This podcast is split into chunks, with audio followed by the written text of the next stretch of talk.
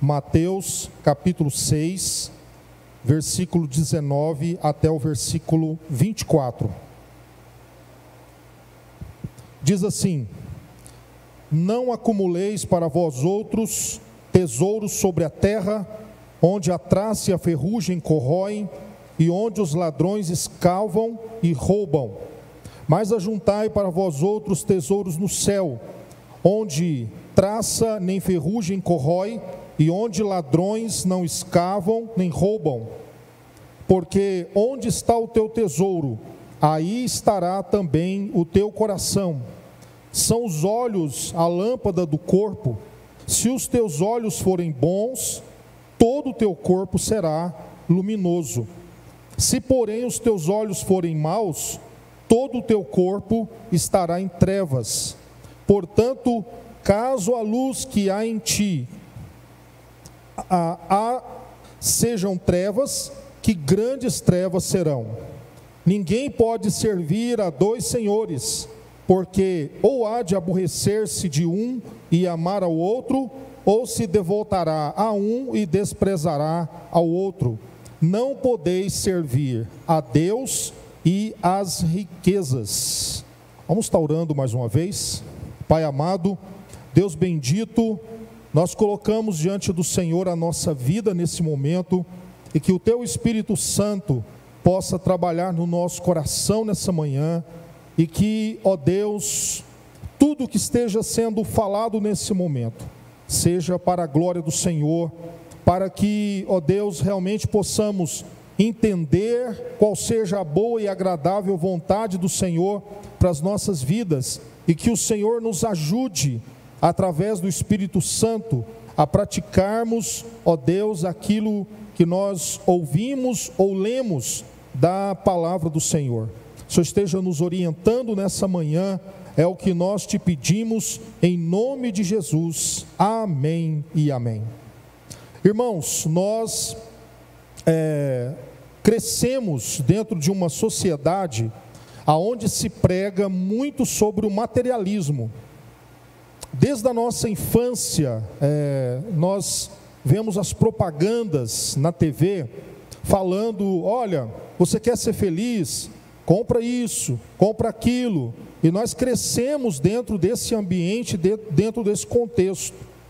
Parece que a felicidade está nas coisas e não em pessoas, e não na, naquilo que nos envolve no nosso interior, lá por dentro do nosso coração. O que Jesus está nos ensinando aqui é a realidade da vida eterna.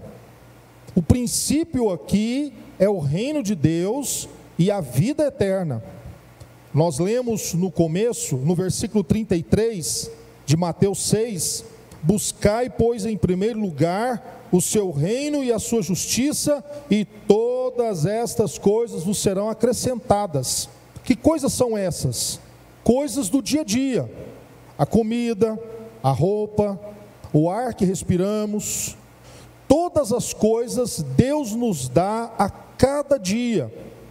Então, para isso, ah, o que Jesus está ensinando aqui é a questão da ansiedade, da preocupação, preocupar antes. Antes, de repente, nem vai acontecer aquele problema, mas nós já estamos preocupados com aquilo.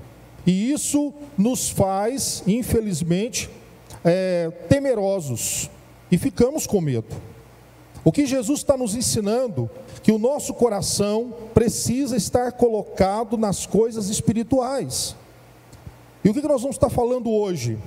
O cuidado que nós devemos ter com o materialismo o cuidado que nós devemos ter com o materialismo. A primeira coisa que Jesus coloca aí no versículo 19 é: Não acumuleis para vós outros tesouros sobre a terra, onde a traça e a ferrugem corrói, e onde ladrões escavam e roubam, mas ajuntai para vós outros tesouros no céu, onde a traça nem ferrugem corrói, e onde ladrões não escavam e nem roubam, porque onde está o teu tesouro, aí também está o teu coração. E uma pergunta vem aí, na nossa mente e no nosso coração: de quem é realmente o nosso coração? Aonde que o nosso coração está colocado? Aqui, irmãos, o que Jesus não está falando aqui? Ele não está dizendo que você não possa se preocupar com o seu futuro, estudar, ter um bom emprego, garantir uma herança para os seus filhos, para o futuro, um estudo bom. Jesus não está proibindo isso aqui. O que Jesus está proibindo é quando o nosso coração está posto nas coisas materiais. Quando aquilo que é mais importante para nós, que é prioridade, que não é o reino de Deus, aí se torna pecado na nossa vida. E pode se tornar uma idolatria. E essa idolatria pode fazer com que esse crente, esse cristão, esteja se desviando da verdade do Evangelho. E tira os olhos da eternidade para colocar os olhos aqui nesse mundo, aonde tudo isso aqui vai acabar. Jesus, ele nos orienta que a ferrugem corrói, tudo vai, vai se acabando. É interessante, irmãos, que o que nós podemos falar de colocar o coração em coisas materiais, também colocar o nosso coração na vaidade, na nossa própria vaidade, que a Bíblia diz que é correr atrás do vento, né? se preocupar à toa, as preocupações da vida, tudo isso pode se tornar um ídolo no nosso coração. E aí que é o problema. O trono do nosso coração, quem é que está sentado nele? É Jesus ou são as coisas materiais? Aí que está. O que Jesus está ensinando aqui é a importância de nós termos um coração totalmente quedado aos pés do Senhor Jesus. Em 1 Timóteo capítulo 6, versículo 9 a 10, diz assim: Porém, os que querem ficar ricos caem em pecado, ao serem tentados, e ficam presos na armadilha de muitos desejos tolos, que fazem mal e levam as pessoas a se afundarem na desgraça e na destruição. Pois o amor ao dinheiro é uma fonte de todos os tipos de males. E algumas pessoas, por quererem tanto ter dinheiro, se desviaram da fé e encheram a sua vida de sofrimento. Então, o que Paulo está orientando Timóteo, e é claro que essa orientação é para nós também hoje, é que se no, o nosso coração não está no reino de Deus, não está na eternidade, e sim está nas coisas desse mundo, então nós seremos as pessoas mais infelizes da terra. Por isso, irmãos, a, a grande realidade é que a alegria da salvação precisa estar presente na nossa alma. Porque surgem momentos difíceis na nossa vida, o qual nós pensamos em chutar o balde e deixar para lá. Mas quando o nosso coração está posto na eternidade e não nas coisas aqui desse mundo, então o Espírito Santo enche a nossa alma de alegria. E essa alegria nada mais é do que a convicção de vida eterna, da salvação. Então o nosso coração tem que estar colocado nas coisas eternas. Olha o que diz aí no versículo 20: Mas ajuntai para vós outros tesouros no céu onde traça nem ferrugem corrói, e onde ladrões não escavam e nem roubam. Qual era a preocupação das pessoas daquela época de Jesus? Era nas coisas materiais, na, em guardar coisas desse mundo. E o seu coração estava posto nisso. E eles não tinham preocupação com o reino de Deus. Eles não tinham preocupação com as coisas da eternidade. Então Jesus fala: olha, vocês precisam juntar coisas eternas. E o que seria isso? O que seria esse ajuntar coisas eternas? Primeira base para isso é a convicção de vida eterna. É aquilo que te dá uma base firme, um alicerce firme. Isso te faz crer nas coisas eternas. A outra base que nós temos aqui para ajuntar tesouros no céu é fazer aquilo que agrada a Deus.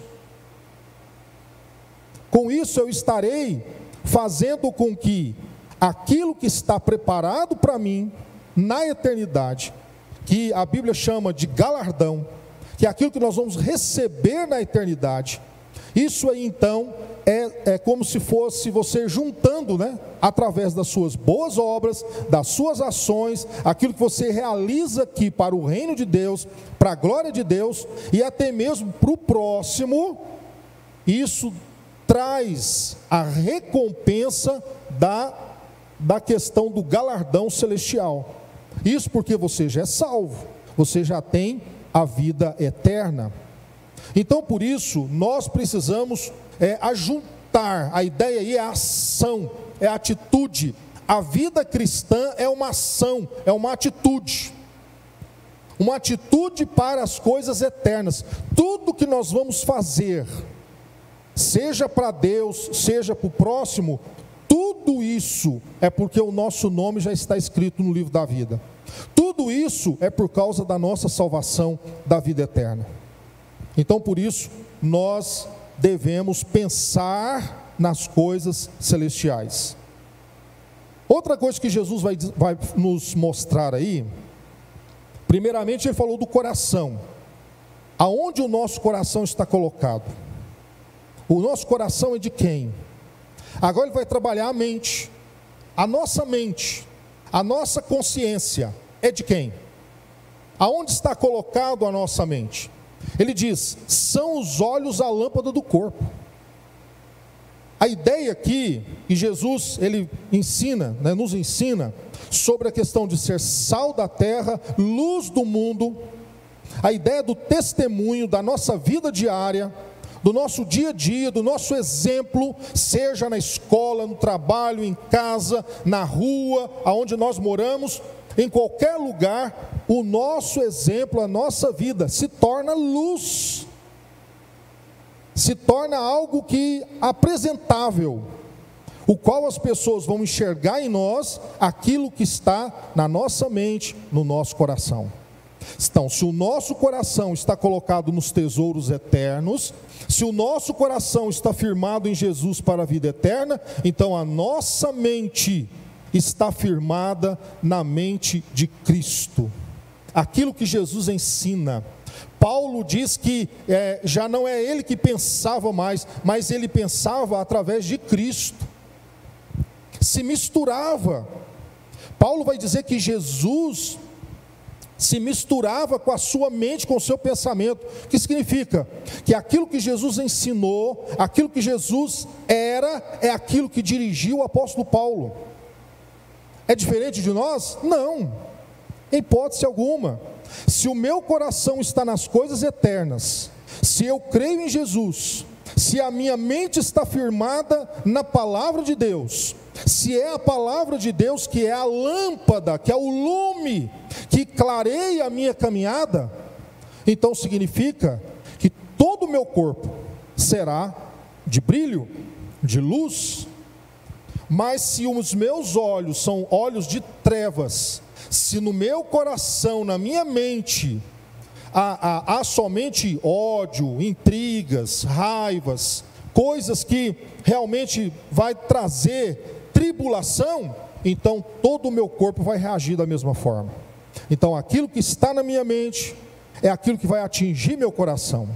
E Jesus fala que a boca fala o que está cheio o coração.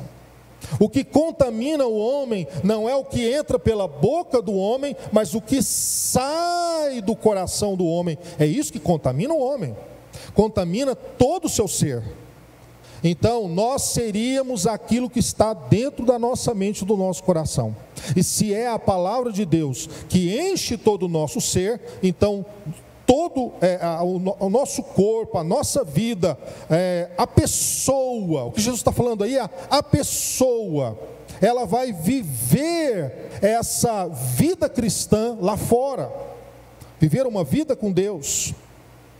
Em Isaías capítulo 5, versículo 20, diz assim: Ai dos que chamam de mal aquilo que é bom e que chamam de bom aquilo que é mal, que fazem a luz virar escuridão e a escuridão virar a luz, que fazem o amargo ficar doce e que o doce ficar amargo. A ideia aí que o profeta Isaías está colocando aqui é que se na minha mente, no meu coração, as coisas de Deus não é realidade, então da minha boca irão sair palavras de morte. Eu estarei vivendo uma vida de morte, não uma vida de vida eterna. Então, por isso, nós precisamos firmar a nossa mente, o nosso coração em Deus, no reino de Deus. Então, nós vimos que o, o nosso coração é de quem? Precisa estar firmado nas coisas eternas. E a nossa mente, o que pensar? O que nós pensamos, o que vai à nossa mente? E por último, está no versículo 24. Olha o que diz o versículo 24: Ninguém pode servir a dois senhores, porque há de aborrecer-se de um e amar ao outro, ou se devotará a um e desprezará o outro. Não podeis servir a Deus e às riquezas. A quem servimos? Aqui a preocupação é: quem eu estou servindo? A Deus ou às riquezas? Mamon, o Deus das riquezas, o Deus desse mundo. Nós sabemos que Satanás, ele é o príncipe desse mundo, ele governa toda é, a questão desse mundo organizado, criado pelo homem. Então, a quem nós devemos servir? A Deus ou a riqueza, o mundo, as coisas dessa vida, as coisas materiais? Então Jesus ele faz essa colocação para nós. E é interessante, irmão, se o nosso coração está colocado em Deus, então qual vai ser o nosso prazer? Em Deus? Se o nosso coração está colocado nas coisas eternas, qual é o nosso prazer? A volta de Jesus. Se o nosso coração está colocado na palavra de Deus, então o nosso prazer vai ser ouvir aquilo que Deus tem para nos ensinar. Então, aquilo a quem eu estou servindo é que vai determinar quem eu sou. Se eu estou servindo a Deus, eu sou de Deus, eu sirvo a Ele, presto culto a Ele, dou exemplo e testemunho para as pessoas, porque é Ele quem dirige a minha vida. Então, a quem eu estou servindo? A qual dos senhores? Não tem como adorar a dois senhores. Eu não posso ter dois donos na minha vida. Senhor aí é dono, aquele que domina, aquele que toma posse, aquele que dirige. É interessante que uh, no, no grego a ideia é de ser escravo. Eu não posso ser escravo do mundo, escravo da riqueza. O dinheiro, ele não pode dominar a minha vida, eu preciso dominar o dinheiro. O mundo não pode dominar a minha vida, mas eu, você, nós precisamos então dominar esse mundo. Como eu vou fazer isso? Invadindo o mundo com o Evangelho, invadindo o mundo com a pregação, invadindo o mundo com Jesus, com o nosso testemunho, com a nossa vida diária com Deus. Então Jesus ele diz, Pai, na sua oração sacerdotal, ele diz: Pai, não os peço que os tire do mundo, mas que os livres do mal. A ideia aí na oração sacerdotal de Jesus é: eu preciso invadir o mundo. Invadir o mundo com o evangelho, com a palavra de Deus, no poder, é claro, do Espírito Santo. Lá em Gálatas capítulo 1, versículo 10 diz assim: por acaso eu procuro a aprovação das pessoas? Não. O que eu quero é a aprovação de Deus. Será que agora estou querendo agradar as pessoas? Se estivesse, eu não seria servo de Cristo. O que Paulo está nos ensinando aqui, que a prioridade da nossa vida é servir a Deus. E é isso que Jesus está nos ensinando aqui. Nós temos ah, dado continuidade no livro de Mateus. Já estudamos o capítulo 1, 2, 3, e aí chegamos no capítulo 5, que é o Sermão do Monte, que vai do capítulo 5 até o capítulo 7, que é o Sermão do Monte, que são ensinos práticos de Jesus, para nós vivermos o nosso dia a dia.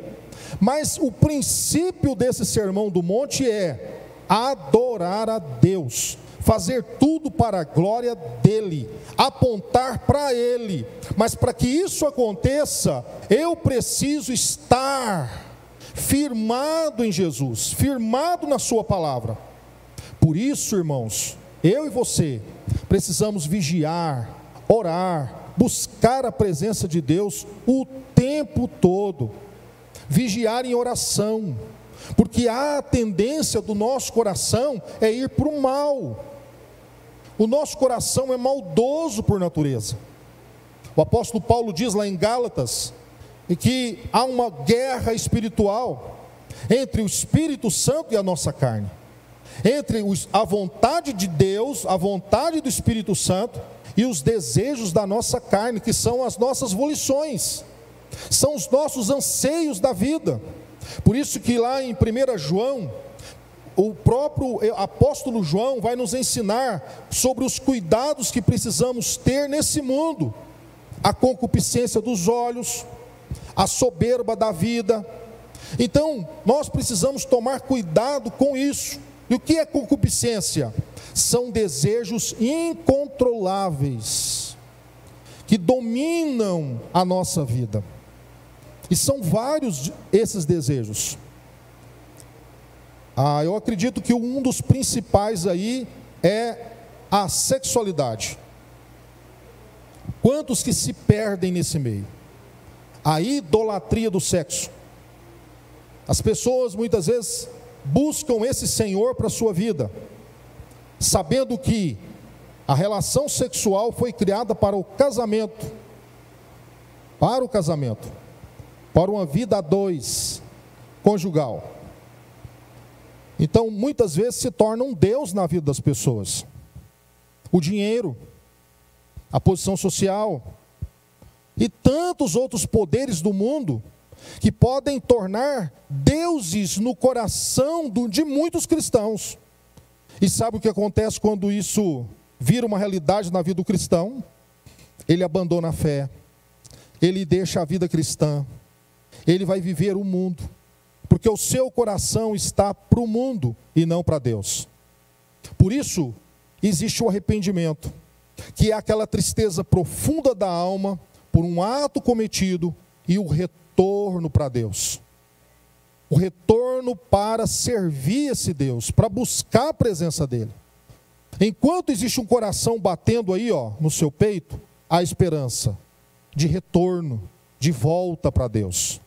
Então, de repente, você está me ouvindo aí, você está afastado da, da caminhada cristã. Alguma coisa aconteceu com você. Você ficou triste, algo magoou seu coração. Então é hora de você se achegar para Deus. Deixa Deus esquadrinhar seu coração.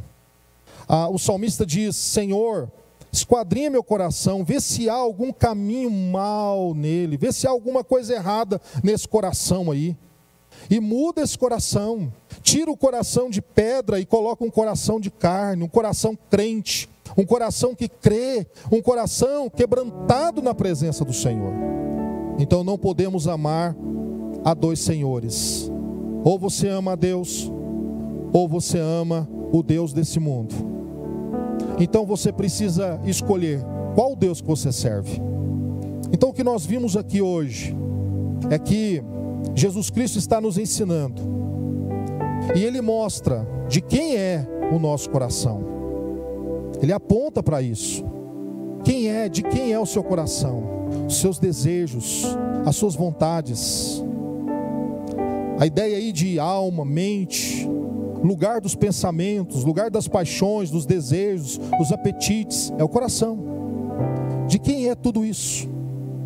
A sua mente Está firmada em quê? Aonde está firmada a sua mente? E a quem você serve? O que eu posso levar de prático para a minha vida aí? O que nós podemos levar de prático para nós praticarmos o nosso dia a dia? É nós começarmos a observar realmente como está a nossa vida na presença de Deus. Como realmente fazer um exame lá do coração, da mente. O seu coração é de Deus. Você tem servido a Ele. Você tem amado Ele de todo o seu coração, com toda a sua força. Você tem tido prazer, alegria de estar na presença dEle. Você tem prazer de estar lendo a palavra de Deus, amor por essa palavra, amor pelo reino de Deus, amor por Deus. Se não, há um momento de você buscar sempre esse Deus no seu coração. E o momento oportuno é hoje, é o agora. A palavra de Deus diz que não é para amanhã, é para hoje, é para agora.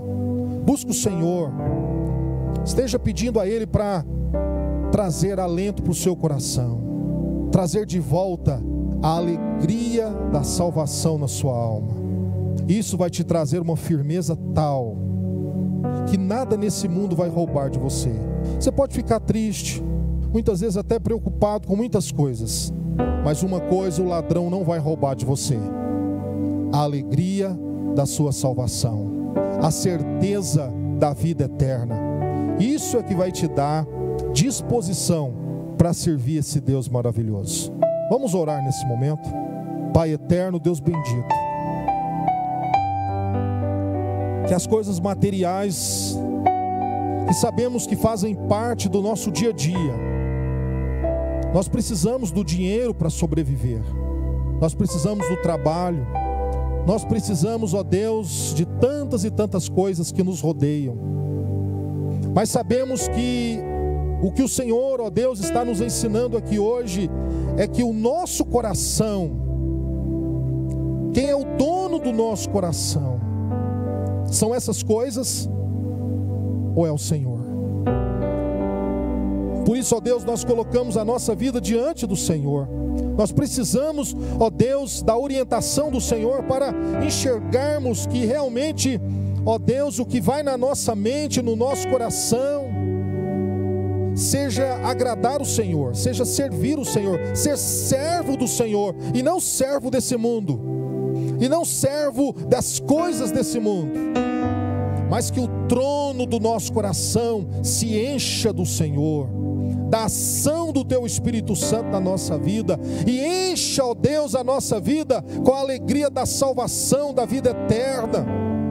Sabemos, ó Deus, que os problemas vêm, mas quando nós temos o reino do Senhor em primazia, como prioridade na nossa vida, como algo primeiro, tudo se transforma, tudo se torna mais fácil porque sabemos que o Senhor é quem governa as nossas vidas, é o Senhor quem resolve as nossas necessidades.